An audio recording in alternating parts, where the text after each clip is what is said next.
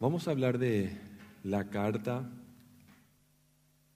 una de las cartas de Pablo, de la carta que Pablo envió a esta colonia eh, que se encontraba en Macedonia y era una colonia romana. ¿sí? Eh, la carta a los filipenses, a la iglesia que se encontraba en Filipos y que, y que muchas enseñanzas podemos sacar de esta carta. ¿sí? Así que eh, oremos y aprendamos de la palabra del Señor. Padre Celestial, te damos gracias por tu palabra. Gracias Señor porque en ella nosotros encontramos vida. En ella encontramos sentido, encontramos consejo, Señor. En ella escuchamos tu voz y nosotros queremos tener los oídos prestos y el corazón también, Señor. El corazón como buena tierra para que esta semilla caiga en buena tierra, Señor, y germine y dé su fruto, Señor, a su tiempo. En el nombre de Jesús. Amén. Ok, ¿qué podemos decir de, de, esta carta? ¿Algún contexto, algo para saber de qué estamos hablando cuando hablamos de la carta a los filipenses? ¿sí? Gente, es importante que en, la, en esta ciudad eh, se encontró o se dio el primer conflicto entre cristianos y personas que no eran cristianas. ¿sí? En este lugar fue, por ejemplo, la primera vez que una persona eh, preguntó qué yo debo hacer para ser salvo, ¿sí? registrada en la Biblia. Entonces, hay muchísimas riquezas en esta carta. Eso se dio cuando Silas y Pablo fueron encarcelados en, Filipos y le llevaron a la cárcel y ahí ocurrió todo lo que ocurrió y después el carcelero o el guardia cárcel, eh, cuando les encontró todavía en medio de la oscuridad a Pablo y a Silas y a, a, los demás presos, preguntó, ¿qué es lo que yo tengo que hacer para ser salvo? Dice él, ¿verdad? Y dice la palabra de Dios que, que después de que Pablo y Silas fueron azotados, ¿sí? Le garrotearon de aquellos, literalmente. Este carcelero, este guardia cárcel les llevó, les sanó las heridas. Y ahí preguntó, ¿qué hago para ser salvo? Y en medio de la noche aceptó al Señor y ahí mismo fue bautizado él y toda su familia, dice la palabra de Dios. Imagínense qué urgente era para él cuando entendió la palabra de Dios, dijo, yo lo entiendo y necesito hacerlo ahora en medio de la noche. ¿Sí? Y todo esto se da en ese lugar eh, que llamamos eh, eh, Filipos. ¿sí? A esta, y a esta iglesia se le envió esta carta. Así que yo quiero leer con ustedes, por favor, lo que dice la palabra del Señor en Filipenses 1, 3 en adelante. Y aquellas personas que tienen sus Biblias pueden abrir sus Biblias y me acompañan con la lectura. Leo Filipenses, el primer capítulo de Filipenses, eh, del versículo 3 eh, en adelante. Dice, doy gracias a mi Dios cada vez que me acuerdo de ustedes. En todas mis oraciones, por todos ustedes, siempre oro con alegría, porque han participado en el Evangelio desde el primer día hasta ahora. Estoy convencido de esto. El que comenzó tan buena obra en ustedes la irá perfeccionando hasta el día de Cristo Jesús. Es justo que yo piense así de todos ustedes porque los llevo en el corazón, pues ya sea que me encuentre preso o me encuentre defendiendo y confirmando el Evangelio, ustedes participan conmigo de la gracia que Dios me ha dado. Dios es testigo de cuánto los quiero a todos con entrañable amor de Cristo. Esto es lo que pido en oración, que el Señor de que el amor que el amor de ustedes abunde cada vez más en conocimiento y en buen juicio. ¿Para qué? Para que disiernan lo que es mejor y sean puros e irreprochables para el día de Cristo. Que sean llenos de frutos de justicia que se produce por medio de Jesucristo para gloria y alabanza de Dios. Así comienza Pablo esta carta. ¿sí? Gente, yo no sé si ustedes pueden, yo no sé si ustedes pueden sentir el amor que Pablo tiene al escribir esto. ¿Sí? Casi es un amor que, le desespera, un amor tan grande que necesita qué cosa, que necesita proyectar su amor, que necesita mencionarlo. Yo oro con alegría cada vez que me acuerdo de ustedes porque ustedes están en mi corazón. Tengo un amor entrañable que viene desde las entrañas por ustedes, le dice Pablo. ¿Sí? A mí me llama poderosamente la atención la actitud de Pablo en esta carta. Y saben, tengo tres puntos que quiero desarrollar con ustedes en esta noche. El primer punto es, la actitud es una decisión. El segundo punto es que aquel que comenzó la buena obra la terminará. Y el tercer punto es, ani erei no hables al pedo, no hables de balde. ¿Sí? De esas tres cosas quiero hablarle en esta noche. ¿Sí? De la actitud de que el que comenzó en ti la buena obra la terminará y de anieñe erei. ¿Sí?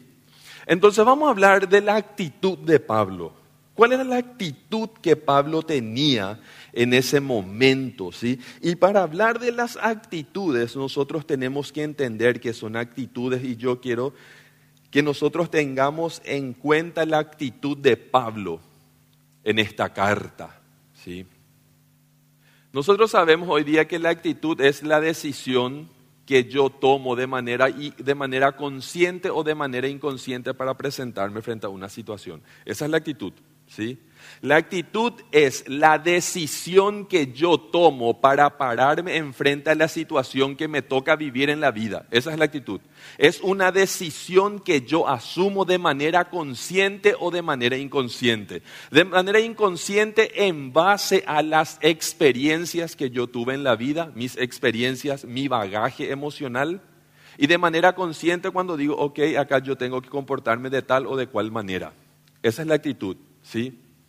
Pablo tenía una actitud con esta gente, ¿sí? Y dice Pablo, yo doy gracias a mi Dios cada vez que me acuerdo de ustedes y la actitud que Pablo tenía era de amor, ¿sí? Y Pablo habla del gozo en este, en este, en este pasaje, ¿sí? Pablo habla de que él tiene gozo, ¿sí? Cuando se acuerda de esa gente. Pero nosotros tenemos que tener en cuenta algo, mis hermanos. Es imposible tener gozo en la vida si yo no tengo primero gratitud. ¿Sí? Es necesario primero ser agradecido para tener gozo. Una persona que no tiene gratitud no puede sentir gozo. ¿Sí? El condimento, de la el condimento del gozo es la gratitud. Em, hay una palabra que a mí siempre se me grabó que dijo un educador francés, dice, la gratitud es la memoria del alma, dice él, ¿sí?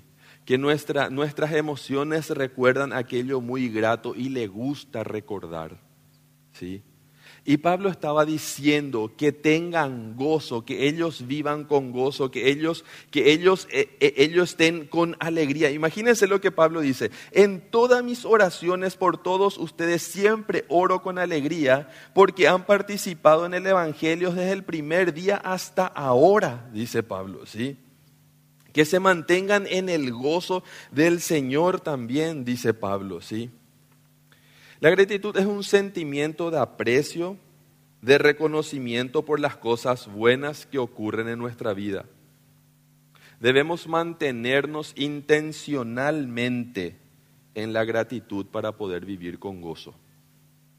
Repito, debemos mantenernos intencionalmente en la gratitud para poder vivir con gozo. ¿Por qué? Porque nuestra mente recuerda fácilmente. Le es más fácil recordar lo malo que lo bueno. ¿Sí? A nuestra mente le es muchísimo más fácil recordar lo malo que lo bueno. Y cuando nosotros pasamos por, por experiencias malas, entonces nuestra mente, ¿qué hace? Empieza a crear una desconfianza hacia el resto. Y Pablo tenía, vivía en gozo y la actitud que mostraba era de gozo. Había un equilibrio entre la actitud, entre la realidad de sus emociones, de su, de su realidad y de su decisión y de lo que él proyectaba. Gente, saben que ayer hay hermanos en la iglesia que hablan del gozo pero tienen cara de cafetera. ¿Sí? Hay hermanos que hablan del gozo del Señor y están enojados todo el tiempo. Hay hermanos que hablan del gozo del Señor, de mantenernos en el gozo del Señor, pero que, que están hablando detrás del otro hermano, que están chismoseando del hermano. Eso no es vivir en el gozo del Señor, mis hermanos. El gozo del Señor es eso lo que, que, nosotros podemos ver en Pablo. ¿Y qué hacía que Pablo viva en el gozo del Señor? Que Pablo estaba agradecido con el Señor. ¿Y qué es lo que Pablo agradecía tanto al Señor? ¿Qué era lo que a Pablo le tenía tan agradecido siempre y en esta carta? Lo que a Pablo siempre le creaba y le llenaba de gratitud era la gracia. Pablo habla mucho de la gracia en todas sus cartas. ¿Sí? ¿Y qué es lo que pasaba con este tipo, con Pablo? ¿Sí? Él estaba parado en la gracia del Señor. ¿Y qué es lo que es la gracia? Nosotros entendemos que la gracia es el regalo no merecido que yo recibo de Cristo. Ninguno de nosotros, ninguno de los que estamos acá merecíamos el regalo que el Señor nos dio. Pero porque a Él le plació, porque fue su voluntad, porque Él lo quiso así, y hoy día nosotros estamos agradecidos, Él hace, ¿qué hace Él? Que nosotros, seres humanos comunes y corrientes, puedan llamarle Dios, puedan llamarle Padre a Dios por el sacrificio de Jesús. Y desde este lugar nosotros, parados en la gracia, si miramos atrás decimos, ¿de dónde me sacó el Señor? ¿Sí? Y yo creo que muchos de nosotros podemos estar muy felices mirando atrás y decir, ¿de dónde me sacó el Señor? Y estar demasiado agradecidos. Y solamente mirar desde lejos de aquel lugar de donde el Señor nos sacó nos da la idea de dónde podríamos haber estado hoy. Pero hoy estamos viviendo en la gracia. Y Pablo vivía una realidad y su realidad era estar parado sobre la gracia. Hermano, yo siento y yo creo que muchas veces nosotros no entendimos ni siquiera el ABC de la gracia. Tenemos que aprender lo que es vivir en la gracia y nuestra vida va a cambiar. Nuestra actitud va a cambiar. Nuestra manera de tratarle al prójimo va a cambiar. Nuestra manera de tratarnos a nosotros mismos va a cambiar. Una persona que no puede vivir en la gracia, que no entiende en la gracia, no tiene muchísimos conceptos para el prójimo, para sí, para la comunidad, para todos. Porque no puede ver a las personas con el real valor espiritual que las personas tienen. El real valor espiritual que las personas tienen es que todos estamos viviendo en la gracia. Decirle al que está a tu lado, estamos en la gracia. Y decirle en serio, mirándole a los ojos, ponete las pilas para entender la gracia. Necesitamos entender la gracia, mis hermanos, para tener una nueva actitud y tener la actitud de Pablo. Y tener la actitud de Pablo. A mí me asombra la actitud de gozo que él tiene cuando comienza esos versículos. ¿Saben por qué me asombra la actitud que él tiene acá? Porque ese tipo estaba escribiendo desde la cárcel.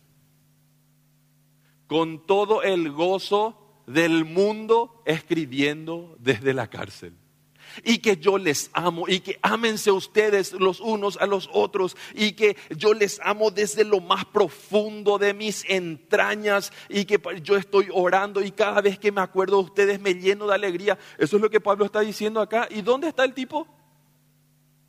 En la cárcel.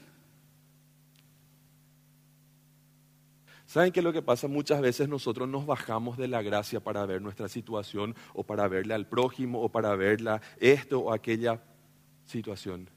Y hay personas que están paradas no en la gracia. Hay personas que están paradas en el rencor, hay personas que están parados en el odio, hay personas que están paradas en su trauma. Y por eso no pueden vivir una vida con gratitud y acuérdense que la gratitud es necesaria para poder vivir con gozo. Una persona que no vive en gratitud por lo que el Señor hizo en su vida no puede experimentar el gozo porque es necesario la gratitud para vivir con gozo. Y cuando falta la gratitud, entonces vienen las amarguras y dice la palabra de Dios, quítese de ustedes toda amargura, dice la palabra de Dios, porque podemos hacerlo porque es parte de nuestra decisión. Acuérdense que las decisiones son, que, las actitudes son las decisiones que yo tomo, son herramientas que yo tomo para enfrentarme a una situación. Hermanos, cualquier herramienta, cualquier herramienta que se usa como arma puede ser igual de letal. ¿Mm? Si yo uso la herramienta como arma, yo con un martillo puedo construir y con un martillo puedo matar. ¿Sí? Así que ahí es donde nosotros necesitamos la sabiduría del Señor. Pero aquella persona que está parada en la gracia, aún desde la cárcel, puede decir que te amo, que se amen, que estoy lleno de gozo. Ahora, yo no estoy diciendo bajo ningún punto, y no me malinterpreten, que nosotros no tenemos que mirar nuestros dolores nuestras penas, nuestras heridas emocionales. Yo no estoy diciendo eso. Pablo mismo le dice a la gente, en el versículo 7 le dice Pablo, ¿qué le dice? Es justo que yo piense así de todos ustedes porque los llevo en el corazón, pues ya sea que me encuentre preso defendiendo o confirmando el Evangelio, ustedes participan conmigo de la gracia que Dios me ha dado. Ustedes participan conmigo siempre. En mis alegrías y en mis penas ustedes están. O sea que Pablo mismo es muy sincero con su sufrimiento. Yo no estoy diciendo que, que cuando nosotros no estamos con gozo, nosotros tenemos que negar esto y, no, y minimizar nuestro dolor. No. Por supuesto que tenemos que hacernos responsables de todo eso y buscar ayuda y, usar todas las herramientas que nosotros tenemos a nuestro alcance. Pero yo lo que estoy hablando acá, hermanos, es que nosotros necesitamos para, para tener el mismo gozo que tiene Pablo desde la cárcel, vivir en gratitud. Vivir en gratitud por el sacrificio que Cristo hizo en la cruz. Nosotros muchas veces nos olvidamos de eso cuando pasamos por nuestros problemas. Y Pablo se agarraba muy fuerte de eso aún en la cárcel. ¿Y qué le hacía? ¿Qué provocaba en él eso? Gozo. Gozo. Imagínense, el tipo fue, el tipo fue en literalmente, literalmente fue garroteado. ¿Sí? Tan garroteado que inclusive el guardia cárcel sintió pena de él y le llevó a su casa para curarle las heridas. Y él escribe del gozo y del amor y de la paz y de la felicidad y de ponerse las pilas para, para predicar la palabra de Dios. ¿Mm? A veces nosotros pasamos por una pena, hermano, y lo primero que hace es sufrir nuestra fe. Y yo no digo que sea así, pero tenemos que ver que estemos parados en la gracia cuando sufrimos. Porque hay personas que hacen un pasito y en vez de estar parados en la gracia, en el sufrimiento, dan un pasito y se paran sobre el sufrimiento. Y el sufrimiento, mis hermanos, es fluctuante. ¿sí? Y el sufrimiento, mis hermanos, tiene movimientos demasiado eh, vertiginosos. Entonces necesitamos estar parados en algo firme y la gracia es firme. Entonces mantengámonos en la gracia en todo tiempo. Eso es lo que Pablo de alguna forma le estaba diciendo a la gente que estaba en, en, la iglesia de Filipenses. El segundo punto que quiero compartir con ustedes, el que comenzó la buena obra la terminará. Y Pablo dice, yo estoy seguro de esto, dice Pablo. Pablo comienza este versículo con una afirmación sólida y confiada que él está seguro de lo que va a decir. Yo estoy seguro de lo que yo les voy a hablar. No es cualquier cosa lo que yo les voy a decir dice Pablo. Puedo hablar con propiedad lo que les voy a hablar, dice Pablo. ¿Sí? Y viene con ese versículo hermosísimo, hermosísimo que yo creo que a cada uno de nosotros en algún momento ya nos bendijo. ¿sí? El que comenzó en ustedes la buena obra, la terminará hasta el día de Cristo Jesús, hasta que el Señor vuelva estamos en un proceso, mis hermanos. El Señor todavía no terminó contigo, mi hermano. Así como el testimonio que nos contó Arturo. ¿Sí? Arturo, el Señor todavía no terminó contigo, Arturo. Aun cuando te olvidaste de tu oración, el Señor no se olvidó porque no terminó contigo, Arturo. Hay oraciones de las cuales nosotros nos olvidamos que oramos y después cuando se cumple nos dimos cuenta, ah, pero yo esto oré hace dos años, porque el Señor te toma en serio y el Señor no terminó contigo. Y no significa que el Señor siempre va a cumplir tus sueños, pero el Señor sí siempre va a cumplir su voluntad en tu vida, porque su voluntad es buena, agradable y perfecta. Y si nosotros vivimos en su camino, y si nosotros vivimos dependiendo de Él, porque esto no es que por arte de magia el Señor no me va a terminar conmigo y yo puedo hacer lo que quiero, ¿sí? Un free pass para vivir como yo quiero, no. Esto es que yo tengo que vivir en la, en la gracia, ¿sí? Y para aquellos que vivimos en la gracia, el Señor todavía no terminó contigo. Seguís en su proceso. Y por eso es lo que pasa como, por ejemplo, vino Arturo a comentar con nosotros. Y por eso es lo que pasa también como nos contó Larisa acá, ¿verdad? Gente, yo estoy convencido que el Señor empezó la buena obra en esos niños que están eh, recibiendo enseñanza de Larisa. Porque para mí no es coincidencia que una persona tenga un corazón que late por esos niños, que se pare enfrente de su congregación a llorar por ellos y así nomás sucedan las cosas y así se olvida. No, yo creo intencionalmente que el Señor comenzó una buena obra en ellos y dijo, yo voy a ver un corazón dispuesto que entienda la gracia, que se pare enfrente de ellos, le enseñe la gracia y después de ese proceso yo sigo con ellos, porque cuando yo comienzo una buena obra yo la termino porque no tenemos un Dios mediocre. Tenemos un Dios perfecto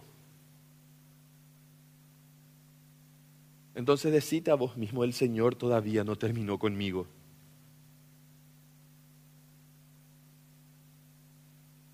¿Alguna vez sentiste en tu vida espiritual que estabas estancado? Que parece que no avanzo. Decimos, pero mira él cómo cuenta ese testimonio, él cómo hace esto. Ellos hacen aquello, ellos esto, ellos aquello. Y yo siento que mi vida espiritual está estancada.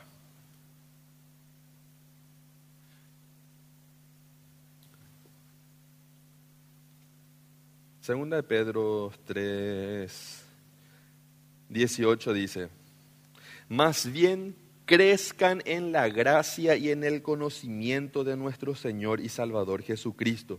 A Él sea la gloria ahora y para siempre. Amén. Esa es nuestra tarea mientras que sentimos que nuestra vida está estancada. Crezcan en el conocimiento. Empezar a estudiar. Siento que mi vida espiritual está estancada, entonces tengo que irme a otro nivel. Crezcan en la gracia y en el conocimiento del Señor. ¿Estás sintiendo, mi hermano, que tu vida espiritual está estancada? ¿Que parece que todo el mundo avanza y que yo me quedo atrás? Entonces no es que, Dios va a venir y te va a decir, mira mi hijo, mira mi hija, eh, yo comencé la buena obra y yo te voy a llevar allá. No, está tu parte, hermano, está tu parte, hermana. Y la palabra del Señor nos dice, crezcan. A nosotros nos dice. Sabemos que el crecimiento lo provoca Dios, pero el estudio de la palabra, el estar el uno con el otro. Gente, yo les animo muy fuerte que participen en un grupo, en un grupo hogareño. Provoca crecimiento. Anima. Anima hagan algo cuando sienten que su vida espiritual está estancada, porque el que comenzó la buena obra todavía no terminó con nosotros, hermanos. Tenemos la promesa de que Dios no ha terminado con nosotros, que Dios no se ha cansado de nosotros, de que Dios nos ama. Y quiero ir al tercer punto que yo titulé Ani Erei. No hables sin fundamento. Literalmente, Ani Erei significa no hables de balde. Eso significa. No hables de balde, no hables sin fundamento, no hables sin saber. Eso significa.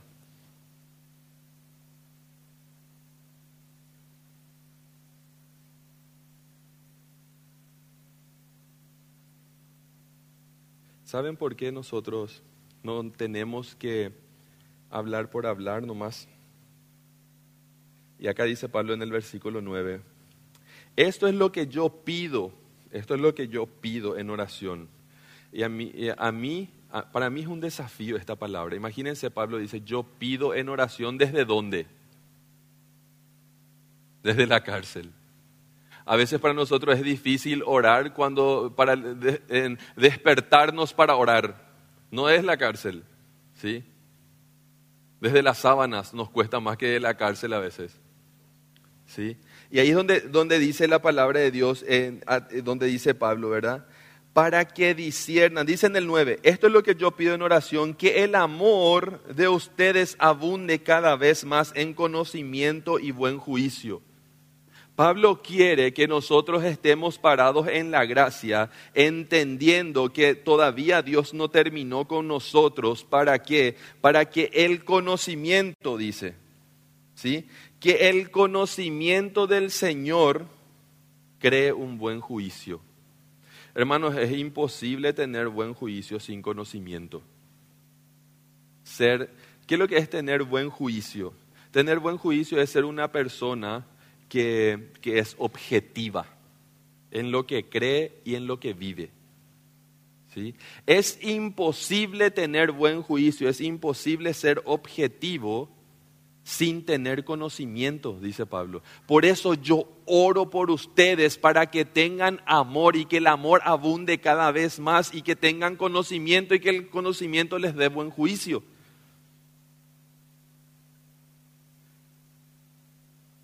Pablo hace una, una petición específica a Dios por la iglesia de Filipos.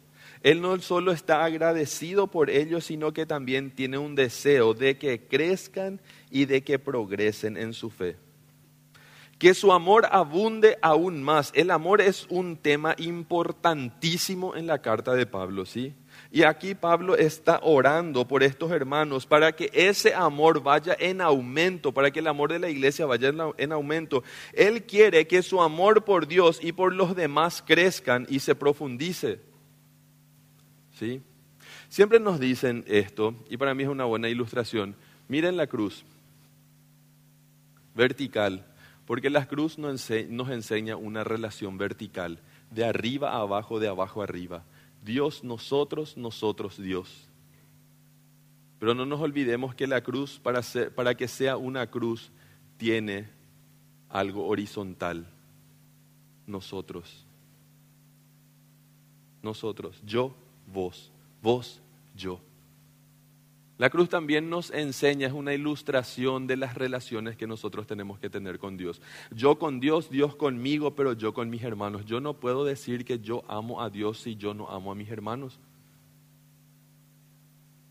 Porque la cruz marcó una relación vertical y estableció una relación horizontal que tiene que ser cumplida en amor. Por eso Pablo le dice a ellos, ámense los unos a los otros. Yo quiero que tengan conocimiento en todo, en todo discernimiento, dice Pablo. Pablo no solo está pidiendo más amor para la iglesia, sino también más sabiduría. Él quiere que la iglesia tenga comprensión, que comprensión clara y profunda de la voluntad de Dios para que puedan vivir de acuerdo a ella. Y acá habla de una palabra muy tergiversada muchas veces por los evangélicos, por nosotros. Dice, para que disciernan lo que es mejor. Y la palabra discernimiento, que mucho ya se tergiversó acá. ¿Mm? Hermano, por discernimiento yo te digo que tal cosa y se divagan los hermanos muchas veces en nombre del discernimiento. ¿Mm? Y en nombre del discernimiento ya se puso en la boca de Dios muchísimas palabras que estoy seguro que no estaban en la Biblia. Y si una persona quiere tener discernimiento, tiene que tener conocimiento para tener buen juicio y entonces va a tener discernimiento, es lo que dice Pablo. Si no tenés conocimiento de la palabra del Señor, probablemente no tengas discernimiento. Porque si tenés conocimiento, das el siguiente paso. Tenés juicio, buen juicio para decir o para callarte. Primero el conocimiento, después el buen juicio y después el discernimiento. Y el discernimiento nunca puede estar en contraposición de la palabra de Dios. Y si lo que yo digo no está en la palabra de Dios, entonces probablemente me falta buen juicio, según lo que Pablo está diciendo. Por eso yo digo que en nombre del discernimiento ya se dijo muchísimas barrabasadas, mis hermanos. Y nosotros tenemos que ser muy cuidadosos con eso. Quiero que tengan conocimiento. ¿Saben por qué? Dice Pablo que quieren que tenga conocimiento. Claro, para tener discernimiento, pero el conocimiento, y yo creo que todos conocemos esa frase que dice, saber es poder. ¿Sí? Saber es poder. ¿Por qué? ¿Qué poder nos da a nosotros saber? Facilita la toma de decisiones, hay personas que vienen total, y no estoy, no estoy diciendo desde la crítica, mis hermanos, para nada. Hay personas que vienen totalmente confundidas. Y entonces digo, no sé, Hugo, no sé, pastor, qué, qué, qué, qué, decisión tomar. ¿Y qué dice la palabra de Dios que hagamos? Y eso nomás era lo que tenía que hacer. ¿Mm? Eso nomás es lo que tenía que hacer. Qué loco y yo estaba en esto, perdido en esto. Eso nomás es lo que yo tenía que hacer. Saben que cuando nosotros tenemos conocimiento de la palabra de Dios, las tomas de decisiones se hacen más fáciles. Y cuando estamos confundidos, no pasa nada, mis hermanos, no pasa nada. Vayamos a un hermano que tiene conocimiento de la palabra del Señor, a una hermana que yo considero que tiene conocimiento de la palabra del Señor y decirle, en este camino, porque el Señor no ha terminado conmigo, yo no sé qué hacer, pero yo creo que vos podrías ayudarme en este camino porque considero que tenés conocimiento y el conocimiento te da buen juicio y el buen juicio te da discernimiento. ¿Sí? Entonces vengo a pedirte un consejo. ¿Sí? Porque el conocimiento, el conocimiento nos da la habilidad de poder tomar buenas decisiones. Es más fácil tomar medidas preventivas o, o, defensivas. Esto no tengo que hacer porque si hago esto puede pasar esto. O esto es lo que yo tengo que hacer para que suceda esto porque yo sé y entonces lo hago. ¿Mm? ¿Qué más me da a mí el conocimiento? Me da mayor influencia y mayor seguridad. Y esto de ser influencia no significa que yo me convierta en un TikToker, ¿verdad? No me estoy refiriendo a ser un influencer. Significa a que el conocimiento del Señor me da a mí más autoridad para poder predicar su palabra porque da gusto escucharle a quien sabe. la palabra de Dios. Da gusto escuchar la palabra de Dios de personas que saben la palabra de Dios. Puede tener, el tipo puede ser terriblemente aburrido, pero terriblemente aburrido. Pero si sabe la palabra de Dios, nuestro espíritu, nuestra alma dice, es digno de ser escuchado. ¿Sí? No se trata de formas, se trata de contenido. ¿Sí? Pablo defendía y confirmaba el Evangelio porque conocía, en el versículo 7 dice, sea que yo me encuentre defendiendo, o sea que yo me encuentre qué cosa, confirmando el Evangelio, ustedes están conmigo. ¿Por qué Pablo era tan cara dura? ¿Sí? A nosotros nos falta gente, creo que a veces, más conocimiento.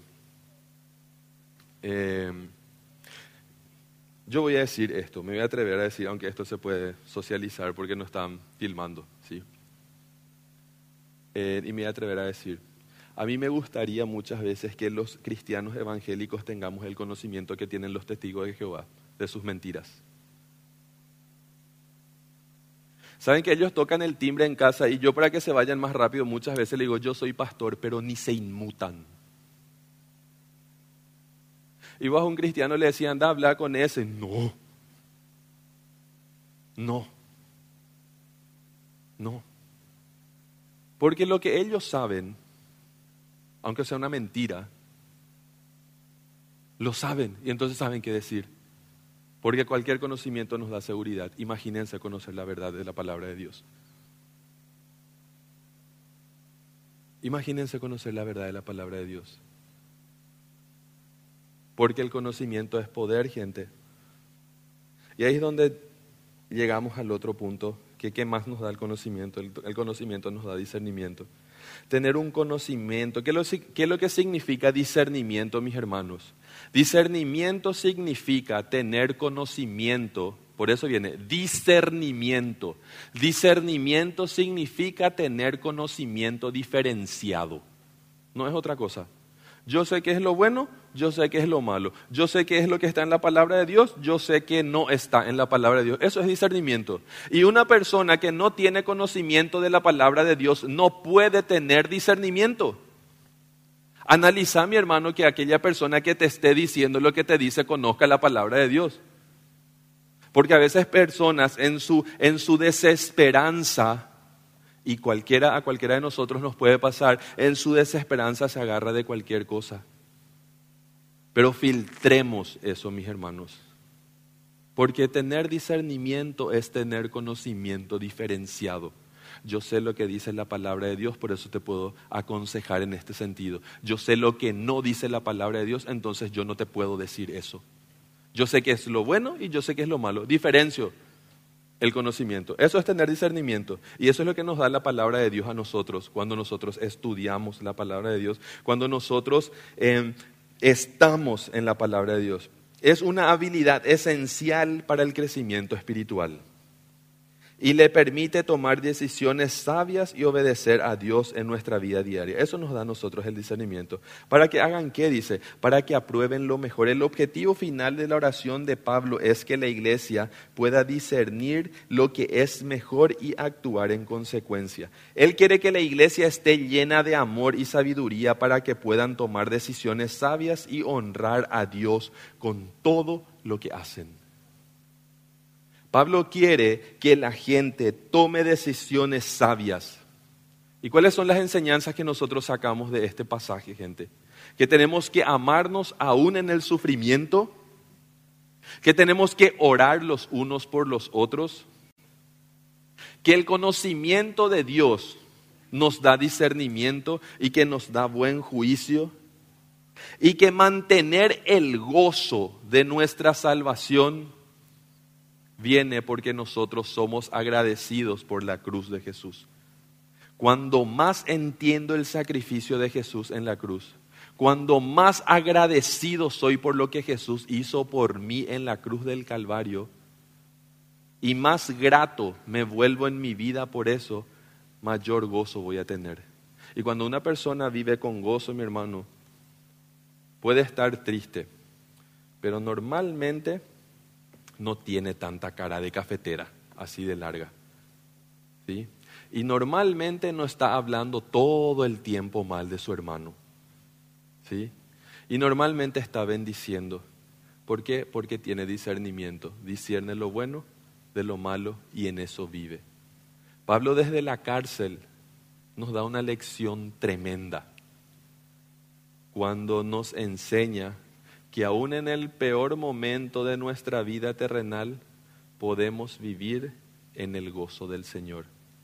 Y sea el momento en el que estés viviendo, mi hermano, en tiempos de bonanza o en tiempos difíciles,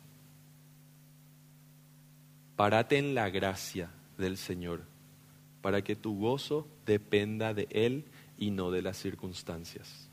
Amén. Oremos. Te agradecemos, Señor, por tu palabra. Te agradecemos, Señor, porque nosotros entendemos que sin importar la situación en la que una persona esté viviendo, sin minimizar el dolor, Señor, nosotros podemos vivir con gozo. Cuando nos paramos en tu gracia y estamos firmes, Señor, en el conocimiento de tu palabra. Guíanos, Señor, para poder vivir esta realidad en nuestra vida y recordar en todo momento que aquel que comenzó en nosotros la buena obra la perfeccionará hasta el día de Jesucristo. Nosotros aceptamos, Señor, reconocemos que estamos en ese proceso. Y nosotros, Señor, te pedimos que nos ayudes a vivir, Dios, en el centro de tu voluntad. En el nombre de Jesús. Amén.